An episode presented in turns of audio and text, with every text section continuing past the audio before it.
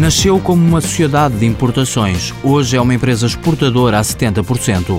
A Rezul fabrica acessórios para redes de distribuição exteriores. Por outras palavras, faz equipamentos que são colocados, por exemplo, nos postos de transformação de energia. Tem como principais clientes empresas públicas de distribuição de eletricidade. Neste momento já estamos presentes em 27 países espalhados pelo mundo. Desde o princípio, eu posso lhe dizer que a empresa nasceu em 1982 e em 1983 eu estava a fazer a primeira viagem de prospecção ao mercado externo, na altura Angola. Carlos Torres, fundador e administrador da empresa. A Resul tem subsidiárias em Angola, Cabo Verde e Moçambique. A entrada em Cabo Verde já foi apresentada como um caso de estudo de internacionalização. Fizemos várias ações de formação em Cabo Verde porque eles de facto tinham uma vontade imensa de investir na eletrificação do país e nós fomos ajudando um pouco nesse desidrato, nomeadamente com ações de, de formação. E depois, claro que viemos a colher os frutos disso, como é óbvio. Para além de uma fábrica em Moçambique, a empresa tem unidades industriais em Braga e Albergaria à Velha. Alimentam mercados como a Rússia ou Israel, onde a guerra acaba por destruir frequentemente muitas linhas de eletricidade. Na Europa, de facto, o mercado, o único mercado que nós temos é o mercado de substituição e reparação de redes, não é mais o mercado de construção de novas redes elétricas.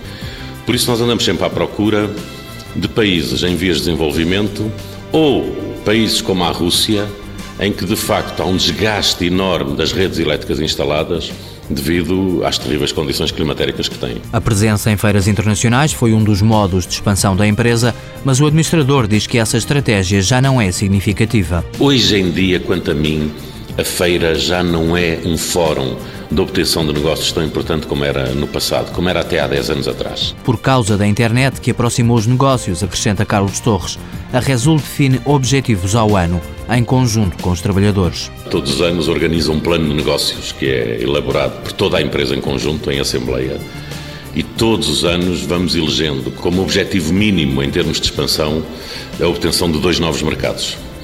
Posso lhe dizer que em, em 2011 os dois novos mercados obtidos foram a Tunísia e o Burundi. Para este ano foram escolhidas a Guiné Equatorial e um novo país na Ásia. Luanda continua a merecer atenção.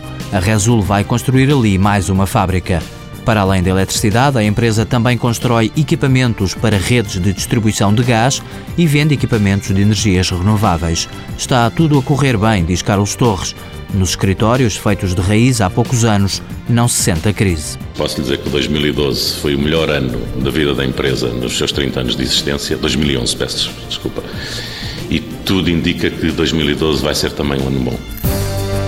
Resul Equipamentos de Energia SA, fundada em 1982, sede na Bobadela, Loures, tem 150 trabalhadores em Portugal, exporta 70%, faturação consolidada em 2011, 52 milhões de euros.